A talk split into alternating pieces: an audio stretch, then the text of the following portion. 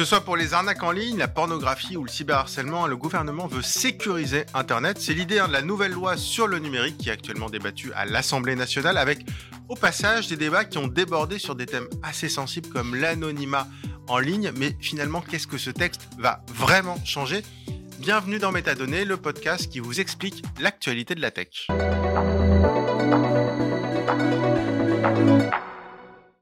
Bonjour Eric Botorel. Bonjour Raphaël. Euh, tu es euh, député, alors je dis tu parce qu'on échange assez régulièrement, euh, tu es député de la cinquième circonscription des Côtes d'Armor, député Renaissance, donc de la majorité, avec, on va dire que tu es très porté sur les sujets numériques, tu connais très très bien ces sujets, donc c'est pour ça que je tenais à, t'avoir dans, dans Métadonnées, avec ce texte donc qui arrive cette semaine à l'Assemblée nationale, enfin qui était déjà en commission, mmh et qui arrive en séance publique, qui a beaucoup fait parler parce que ça touche à, des thèmes dont on a, bah, qui sont entrés dans l'actualité. On va, on va en parler hein, du cyberharcèlement avec le bannissement des réseaux sociaux, avec la pornographie en ligne. On en parle beaucoup aussi. Mais d'abord, je voulais commencer par ce qui n'est pas dans le texte, mais ce qui est proposé dans des amendements et ce qui a peut-être fait le plus réagir, c'est la fin entre guillemets de l'anonymat en ligne proposé par des députés et notamment, il faut le dire, quasiment tous les, les députés Renaissance, sauf, sauf toi, Mmh. et donc cette volonté finalement de rattacher notre identité, notre vraie identité aux réseaux sociaux. Et pour toi, c'est pas c'est pas un amendement que tu vas défendre ça? Ah, c'est certainement pas un amendement que je vais défendre, c'est même pas un concept que je vais défendre, parce que je pense qu'il il part d'un préambule qui est, qui est biaisé et qui est faux. je m'explique, le, le, rapporteur général qui est à la tête de cet amendement, qui vise à certifier les comptes des réseaux sociaux, Paul Midi, euh, part du principe que finalement il y aurait un, un, monde quasi idéal que celui de la vraie vie, euh, où euh, tous les criminels et les délictueux seraient identifiés et, et, poursuivis en justice, ce qui ne serait pas le cas sur les réseaux sociaux, et donc il y aura un déséquilibre hein, dans le parallélisme des formes entre la capacité de commettre des crimes et des délits dans la vraie vie et, et la capacité qu'ont les forces de police à élucider les affaires. C'est déjà un biais en soi, le, le, taux d'élucidation des des cambriolages, par exemple, est assez stable depuis des mmh. années. Il est entre 8 et 12% C'est pas, pas grand chose non plus. Non, il n'y a pas de réseaux sociaux, mais enfin bon. non, mais ça veut dire que il y a 90% des affaires qu'on n'arrive pas à élucider. Je, t'épargne les vols à l'arraché, les ceci, les cela. Donc, enfin, je veux dire, dans la vraie vie, déjà, il y a un certain nombre d'infractions, de, crimes, de délits qu'on n'arrive pas à élucider. Il y a des colcaises. et ça ne crée pas un drame national. On n'a pas un sentiment d'insécurité, euh, en tout cas qui se nourrit de ça chaque jour en se disant mais c'est pas possible, on peut pas retrouver ceux qui m'ont cambriolé. Euh, donc déjà le, préambule est, faux pour prolonger la, suite, qui mmh. consistera à dire puisqu'on a quelque chose qui donne un sentiment d'impunité, qu'on peut avoir dans la vraie vie par ailleurs, donc je conteste déjà la base, euh, il faut mettre fin à l'anonymat. Mais d'abord, il n'y a pas d'anonymat. J'étais hier chez Pharos avec deux éminences grises du, net, parce que j'étais avec Stéphane Borsmeyer et, et, Pierre Bessac, mmh. à qui on a ouvert les portes de Pharos et de Thésée. Je ne veux pas rentrer trop dans les détails de ce qui a été échangé sur, sur, les, sur les aspects techniques, mais ce que je peux retenir de la parole des, des, flics ou des gendarmes qu'on a rencontrés là-bas, c'est qu'en gros, euh, élucider une affaire dans laquelle les gens mettent en œuvre des technologies pour essayer de se soustraire à la capacité qu'on a de les identifier, euh, faut, faut pas désespérer que les, flics et les gendarmes aient des moyens pour contourner tout ça. Et le vrai sujet, le vrai enjeu pour eux, c'est la coopération des plateformes et, ça, le DSA l'apporte. Donc, ce que je regrette, c'est qu'au travers de ce texte, finalement, on aurait pu valoriser ce que le DSA apporte en matière de responsabilisation des plateformes, qui est une façon finalement de, de les contraindre avec la, la, nomination d'un représentant légal, par exemple. Ça a été longtemps réclamé. Je pense à Richard Malka qui, qui, qui en parlait lorsqu'on l'avait rencontré. Mais il n'y a toujours pas de représentant légal avec le DSA. Non, mais il y a la nécessité d'avoir un représentant légal dans un des pays. Euh, oui, c'est ça, mais il n'y en a pas en France. Il y a ce qu'on appelle un point de, un, point de contact. Enfin, ouais, enfin, mais c'est un, un, un, un, sujet qui va permettre, malgré tout, de responsabiliser les plateformes mais par contre, effectivement, quand on échange avec les policiers euh, de, de cybermalveillance ou mmh. de Pharos, etc., c'est vrai qu'ils nous disent que finalement les plateformes coopèrent pas trop mal. Et je voulais revenir sur la proposition qu'ils font parce que technologiquement, c'est pas totalement inintéressant. En fait, ce qu'ils ce proposent de faire, c'est de créer une sorte de base de données euh, qui serait autorisée, euh, où chaque personne serait rattachée à un numéro. Et une fois qu'on s'inscrit au réseau social, euh, ce réseau social a notre numéro. C'est pour ça qu'il parle de plaque d'immatriculation. Donc la, plateforme n'a pas notre nom, même si euh, si on met notre nom sur Twitter, de toute façon ils auront notre nom. Euh, et ce qui permet ensuite, quand il y a un, problème, aux autorités de demander ce numéro et ensuite aux autorités de faire le, matching, le rapprochement. Mais encore une fois, c'est ce que d'ailleurs on, se disait, c'est que encore faut-il que la plateforme accepte de donner ce numéro au même titre qu'aujourd'hui elle donne l'adresse IP. Donc c'est vrai que j'ai du mal un peu à voir la différence que ça aurait oui, tout, l'enjeu, c'est effectivement ce que tu viens de pointer, c'est ce sujet de la coopération. C'est-à-dire que la limite qu'on détienne ou pas l'information, aujourd'hui, on a des données de connexion par les, les fournisseurs d'accès Internet, on a les adresses IP euh, par soit les, les, les, FAI, soit les, les, fournisseurs de plateformes. Donc, on a déjà des informations qui Même avec les, oui, avec les VPN, si on utilise des VPN, des choses comme ça. Il y a des VPN qui collaborent avec la police. Il y a aussi des VPN qui collaborent avec la police. Voilà, donc il faut, il faut, il faut nommer les choses. Enfin, dans le monde qui sépare l'utilisateur et mmh. Euh, l'accès à l'information, il y a de multiples mmh. Euh, c'est comme moi, il y a effectivement euh, ceux qui fournissent, il y a ceux qui permettent la navigation, il y a ceux qui éventuellement tronquent les adresses IP, je pense à Claude Fer par exemple. Donc voilà, il y a une myriade d'acteurs vers lesquels on peut se tourner le cas échéant quand on a besoin d'une information sur quelqu'un qui est présumé auteur d'un acte. Et il y a des, plateformes qui collaborent plus que d'autres. et, en définitive, ça le, le, sujet qui est porté par le rapporteur général Paul Midi ne réglera pas le problème. je veux dire, plus on, on va aller vers ça, plus les gens vont se réfugier vers des réseaux qui sont des réseaux de seconde zone, euh, mainstream, etc. Et on l'a vu euh, en 2015 quand on a déplatformisé les djihadistes qui euh, avaient occupé le Telegram, ils sont partis sur d'autres réseaux mmh. sociaux. Aujourd'hui, l'extrême droite, elle s'exprime où? Elle s'exprime sur Gab, elle s'exprime sur VK, elle s'exprime sur Mind. Qui eux, pour le coup, collaboreraient pas avec les autorités. T'imagines un seul instant que Gab, voilà. t'imagines instant que Gab ou pareil. Tu crains, tu crains les effets de bord finalement. Ben, je crains les effets de bord, je crains euh, ce que ça peut représenter comme entorse à des principes fondamentaux euh, de euh, d'internet. Et puis je fais une comparaison que le ministre a aussi empruntée. très massivement, les gens vont sur internet, oui, sur les réseaux sociaux pour s'informer. On ne demande pas une carte d'identité quand on va au kiosque pour acheter un journal. Donc je pense que même le Conseil constitutionnel pourrait dire il y a, euh, une rupture euh, et une atteinte aux libertés fondamentales qui sont le droit à l'accès à l'information euh, parce que vous mettez une contrainte qui, n'a pas lieu d'être. Et alors d'ailleurs cet amendement, alors première question, pourquoi est-ce que, enfin, pourquoi est-ce que tu n'arrives pas à le dire? Parce qu'il y a tous les députés Renaissance qui ont, cité, qui ont, qui ont signé cet Alors, amendement. Je sais qu'il y a des députés Renaissance qui sont en train de retirer leur signature. Ah, d'accord. Non, mais c'est ça pourquoi tu leur dis Enfin, j'imagine que tu leur dis. Pourquoi est-ce que tu n'arrives pas à les convaincre? C'est purement politique? C'est quoi? C'est non, mais je pense que dans l'air du temps, il y a un côté, il y a un côté émotionnel. Enfin, moi, je, oui, donc c'est politique. Je, veux dire que tous les arguments qu'on peut avancer ne résistent pas à l'idée que oui, euh, il y a nécessité de faire plus pour euh, tenter d'identifier les auteurs. Mmh. C'est-à-dire que tout le monde a conscience qu'on arrive déjà à faire des choses, mais il y a une part euh, qui n'est pas résolue. Et je dois le dire aussi, je pense que députés, on a, on a, on a un biais sur l'appréciation qu'on porte de ce qui se passe sur les réseaux sociaux parce que nous-mêmes, nous sommes des victimes d'un certain nombre mmh.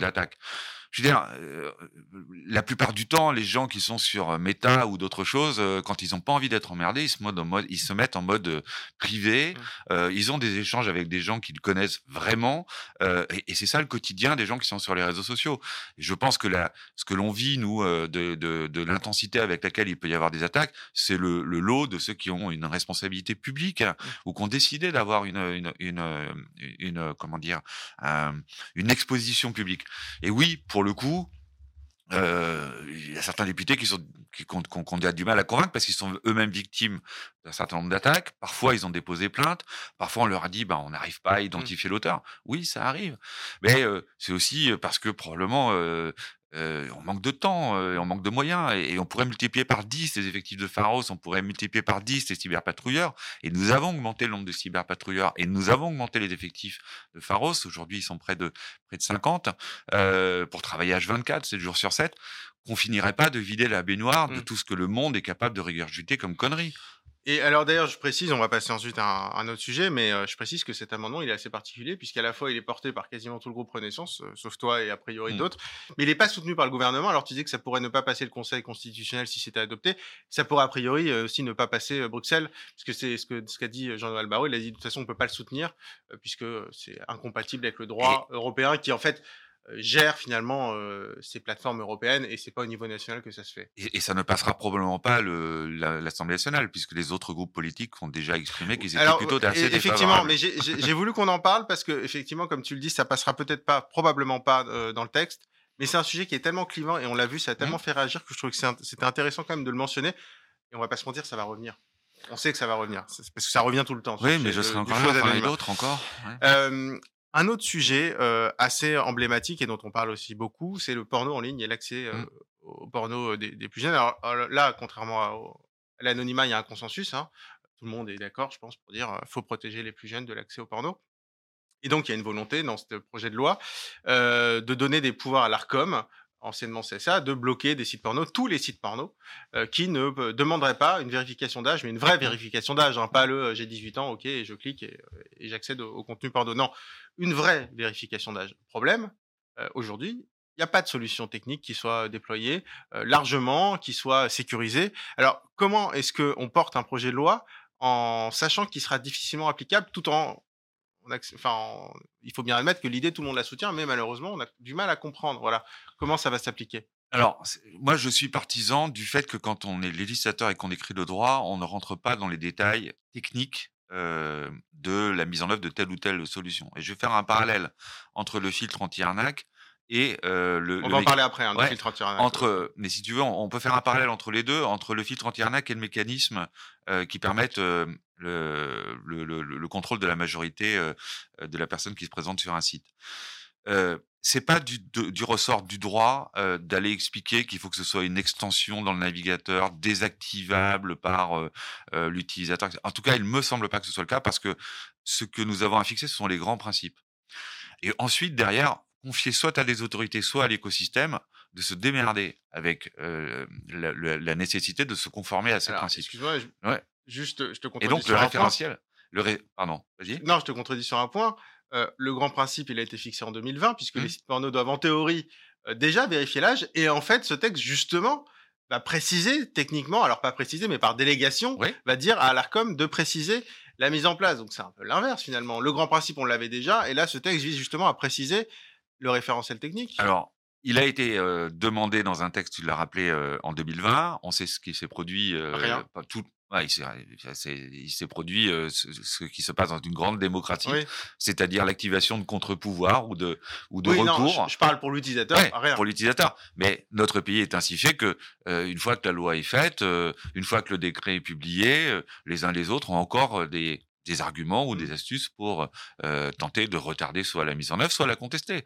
Et c'est tant mieux. C'est, c'est, enfin, je veux dire, ce sont les caractéristiques des grandes démocraties, et nous en sommes une. Et, et, et, et le, le, sujet du porno, enfin, en tout cas, l'application du contrôle d'âge par les plateformes du porno, en est une illustration, puisque du coup, on a quasiment épuisé. Euh, on, est au, au, bout du, du film ou presque. Mais tu penses que l'Arcom va réussir à trouver un référentiel technique? Alors, en plus, il y a la question du double anonymat, parce mmh. que ça, c'est une exigence de la CNIL. Il faut qu'à la fois, on puisse se connecter à un site porno sans que ce site porno ne sache qui on est. Donc, on doit donner une sorte de certificat numérique de, de, majorité. Et tout en faisant attention à ce que l'institution, je sais pas, une, votre banque, votre assurance qui, qui est au courant de vous êtes majeur, vous transmettre un document pour certifier votre majorité, mais ne sache pas où vous allez, parce qu'évidemment, on n'a pas envie de, dire sur quel site porno il y, a, Il y, a des choses qui euh, ressemblent à d'époque ou des euh, ou, euh, ou des, des, des, des, grandes orientations qui permettent d'imaginer que c'est tout à fait faisable. Aujourd'hui, il y a des entreprises françaises qui. C'est faisable, mais tu penses que l'Arcom va arriver à imposer un référentiel technique là où aucun pays dans le monde n'a réussi? Ben, je, je, je crois qu'on, enfin, d'abord, il est arrivé qu'en France, on fasse des choses que les autres pays avaient refusé de faire. Je pense notamment, euh, enfin, je, je, vois, j'ai en tête des sujets comme euh, le, le, bannissement ou pas de Huawei. j'ai euh, en tête la, la, fiscalité du numérique. C'est un truc qui est purement français, qui a été porté mmh. ensuite à l'échelon européen pour devenir ce qu'il est devenu. Donc, je veux dire, parfois, on a insufflé aussi des éléments qui sont devenus des, des, des éléments constitutifs des, des décisions de règlement ou de directives européens là-dessus, je, je, crois qu'il y a, a, d'abord il y a une nécessité d'eux, euh, et ensuite il y a suffisamment d'intelligence en France pour qu'on arrive à, à, mettre en œuvre quelque chose qui fonctionne. Alors les plateformes ont peut-être réputé que c'est pas le bon dispositif. Moi, j'ai rencontré les gens de chez euh, Dorsel l'autre jour qui m'ont dit avoir testé auprès de 70 000 utilisateurs différentes euh, euh, technologies pour contrôler la majorité, que certains privilégient d'ailleurs plutôt la carte, enfin la, carte bancaire, mmh. sauf que la carte bancaire, elle peut être délivrée à oui, heure aujourd'hui. Donc, euh, donc, voilà. Donc on, on voit qu'il y a des choses qui paraissent plus sympas, plus pratiques euh, d'un point de vue expérience utilisateur, mais qui par ailleurs ne cochent pas toutes les cases. Bon, ben il y a un travail à faire et l'Arcom va demander à ce que ce soit fait. Tu me parlais des effets de bord sur les djihadistes qui sont partis sur d'autres messageries, etc. Mmh. Mais alors dans ce texte, il y a quand même quelque chose qui est qu'il faut prendre en compte, c'est le nombre de sites porno. C'est-à-dire que, ok, imaginons, on arrive à convaincre les grands, je sais pas Pornhub, RedTube, etc. Tu kiffes, hein, c'est tous les sites qui sont actuellement visés par l'Arcom. Ok, les, les 10 gros sites porno, on arrive à leur dire, à les mmh. convaincre de mettre cette vérification d'âge. Sauf qu'il y en a un million derrière qui sont disponibles. Et donc, est-ce que là aussi, on va pas avoir un effet de bord où finalement, ceux qui veulent consulter du porno et qui n'ont pas l'âge ou qui ont l'âge mais qui n'ont pas envie de donner leur carte d'identité à même une plateforme tierce, vont aller vers d'autres sites porno qui sont beaucoup moins regardants euh, et qui vont peut-être aussi être moins regardants sur les vidéos qu'ils diffusent? Bah c'est l'articulation qui, euh, qui est prévue dans le texte, c'est que ceux qui se conforment pourront euh, opérer et ceux qui ne pourront pas euh, se, enfin ceux, ceux qui ne se conformeront pas auront un, le risque d'être bloqués ou un ordre de blocage par, on va bloquer, l'Arcom va pouvoir bloquer 300 000, 500 000, je sais pas combien il y en a. Enfin.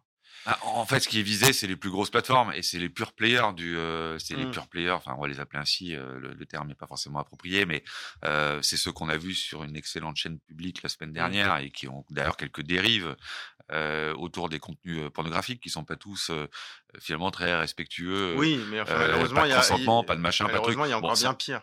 Bah, oui, oui, bien sûr. mais dans tous les domaines, il y a pire. Hein. il y a des gens mmh. qui vont sur Gore pour un machin, pour, pour, voir des trucs que les terroristes adorent exhiber, par exemple. donc on sait bien qu'à chaque fois qu'on crée un endroit qui est hyper régulé, on va donner peut-être une chance à des, à des endroits qui sont à chaque, à chaque fois qu'on crée, j'allais dire, un, un enfer, enfin un enfer fiscal à un endroit, et ça donne toujours un peu plus de vie à un paradis fiscal ailleurs. pour autant, il faut jamais désespérer de lutter contre la criminalité autour de la fiscalité. Ben, c'est à peu près la même chose sur la régulation. Oui, bien sûr, il faut continuer de réguler les réseaux mainstream. Euh, parce que majoritairement c'est là que les gens vont et il faut pas être totalement euh, ignorant du fait que plus on va rendre la vie compliquée pour les, les obsédés des choses les plus euh, radicales, quel que soit le registre dans lequel ils s'expriment, ils trouveront bien un espace sur Internet pour le trouver. Et on parlait bah, justement du passage au niveau européen de ce truc-là, justement. Est-ce que là, tu n'as pas peur aussi que ce point de la loi soit retoqué au niveau européen. Ça me fait penser au texte sur la majorité numérique qui été mmh. adopté avant l'été, à 15 ans, donc ce qui explique que quand le décret sera publié, à partir de la publication du décret, sous deux ans, tous les réseaux sociaux devront vérifier l'âge de tous les internautes français qui sont, qui sont inscrits, donc 40 mmh. millions de Français. Alors, je sais pas, j'ai eu des, petites, des infos selon lesquelles, peut-être qu'elles sont fausses, il y a déjà une lettre de Bruxelles qui a été envoyée à ce sujet-là. Est-ce que tout ce sujet-là, sur la majorité numérique et sur le, le, contrôle d'âge, ça va pas être toqué à Bruxelles? Je crois que j'avais déjà pas voté la loi de Marc-Angéli pour la raison que je pensais que c'était euh, inapplicable de devoir contrôler. oui, ça, tu avais voté contre. tu la soutenais pas, alors que ça, tu le soutiens. Non, mais ça, je le soutiens parce que parce qu'il y a un moment donné, faut faut prendre des, des décisions et ça, si me paraît à la fois mais tu penses que ça, ça, peut passer l'échelon oui, européen? Je pense que ça. Euh, L'Europe, c'est compliqué. Hein, tu sais, tu as les pays sur sur plein de sujets, sur le head speech et sur le reste. Euh, l'Europe, c'est très composite. Les pays latins ont pas du tout la même approche que les pays d'Europe du Nord. Et on a eu des débats quand on, on, on traite du sujet de la haine en ligne. On a les libéraux euh, qui sont mmh. très très regard, enfin, très interrogatifs sur la façon dont, on aborde les sujets. Et en même temps, je trouve que nous, on a une position plutôt modérée entre les, dans, dans, dans, et plutôt assez représentative des valeurs qui paraissent communes à l'ensemble des pays d'Europe. Moi, je ne vois pas ce qui pourrait faire obstacle au fait que en Europe, on décide de protéger les mineurs de l'accès au, au, contenu porno. C'est effectivement un vrai sujet. C'est d'autant plus un vrai sujet quand le contenu porno, par ailleurs, met en scène de, de, la violence, de la torture, de la barbarie, tel que décrit par par le HE. C'est pas toujours le cas, mais ça existe. Et, et bien sûr, il faut pouvoir se protéger de ça. Après, on a des mécanismes. Si on m'avait demandé je pense que j'aurais continué de faire la promotion du code parental parce que malgré tout, c'est une technologie qui marche assez bien. C'est quoi le code parental? Bah, Le code parental dans les box, elles sont au par niveau défaut. de la box. Oui, elles sont par défaut. Enfin, je, pense qu'à un moment donné, l'État peut pas tout et qu'il y a des choses qui se passent dans les cellules Mais. Il faut que la box ait référencé en fait tous les sites, toutes les adresses de sites. Bon, ce qui est déjà un peu plus réaliste peut-être que à chaque fois. Une mais, mais ils savent le faire. Ouais, ils savent, ils savent, ils savent le faire du côté des, des fournisseurs d'accès Internet et je pense que ça permet de, de responsabiliser aussi le. de remonter à la source en fait si on met le blocage le plus tôt dans la source, peut-être qu'on est. Et, pas tout débarrasser euh, euh, vers l'État en disant c'est c'est pas mon problème, alors qu'en vrai il y a des choses qui se passent au niveau de la cellule familiale sur la façon dont on, on aborde les choses. Euh, je vais venir sur un autre point que je sais qui te tient à cœur. On parlait de protection. Alors là c'est plus la protection des mineurs seulement, mais la protection des consommateurs. C'est le filtre anti-arnaque, qui est une mesure qui a été d'ailleurs évoquée même par Emmanuel Macron et qui que tu portes depuis quelques temps, notamment bah, le fait d'obliger les navigateurs à mettre une page, un avertissement quand on arrive sur un site frauduleux, notamment pour lutter contre le hameçonnage, quand on reçoit ses mails, ses SMS, pour on clique. Alors explique-nous comment ça fonctionnerait très concrètement. Alors en fait, l'idée c'est, alors avant d'expliquer comment ça va, ça va fonctionner concrètement, je vais dire quel est l'enjeu de ce, truc, parce que ça, ça rejoint la question précédente sur est-ce qu'il faut détailler comment ça marche. Mmh. Le vrai sujet aujourd'hui, c'est l'agilité avec laquelle on détecte après la primo-victime, une URL de compromission ou une URL de, de fraude, et, et, comment on prévient le suivant? Enfin, aujourd'hui, ce qui fait que les attaquants euh, ont de l'avance, c'est qu'on met beaucoup de temps à réagir entre le moment où on a identifié qu'ils pouvaient, enfin, qu'ils utilisaient une URL pour aller chercher de la donnée, des cartes bancaires, des machins, etc. Et ça, c'est juste insupportable. C'est-à-dire que celui qui ouvre sa boîte mail une fois par semaine, qui clique sur un truc à la con et qui lui demande d'aller chercher, euh, euh, d'aller sur le site, le faux site Amélie, mais il s'en rend pas compte, etc., etc. Ça, c'est pas normal qu'une semaine après, alors qu'il y aurait eu probablement une, dix, vingt, cinquante ou deux cents victimes, qu'on n'ait pas prévenu euh, que ce site était. Donc tu prenais un outil collaboratif. Ou si je suis victime, je vois qu'il y a un site frauduleux, je vais signaler cette, euh, cette C'est la multiplication. En fait, le, le, dispositif de filtre anti-arnaque, c'est l'agilité avec laquelle on va multiplier la détection par le, le multiple capteur des adresses, un mmh. peu le, ce qui existe déjà sur euh, euh sur Signal Spam, par exemple, qui est un Oui, alors moi, ça me fait penser, il y a une appli que j'utilise beaucoup contre les, les, le démarchage illégal. Euh, c'est un peu le, le, même style sur Orange Téléphone où on signale les numéros. Et c'est vrai que c'est efficace, puisque finalement, quand on s'y met tous, il y en a bien un qui aura signalé le numéro. Donc là, tu penses que faut que ça fonctionne de façon collaborative pour signaler une adresse frauduleuse. On peut, on peut. Alors, ça, ça, ça, serait formidable que ce soit en plus collaboratif, mais l'idée d'origine, c'était ça, c'est de gagner du temps euh, et, et, de réduire le temps entre l'identification d'un site de compromission et le moment où on euh, peut finalement, par l'intermédiaire des navigateurs ou des fournisseurs d'accès Internet, envoyer un message à l'utilisateur pour lui dire, vous savez, si vous allez plus loin dans votre navigation, vous prenez un risque. Euh, d'être compromis. Alors justement, je voudrais insister sur un point. Tu parles Il y a le 33700 aussi, hein, c'est quitte à faire de la pub sur des dispositifs euh, s'agissant des, des, téléphoniques ou des spams ou des euh, ou des ou des phishing.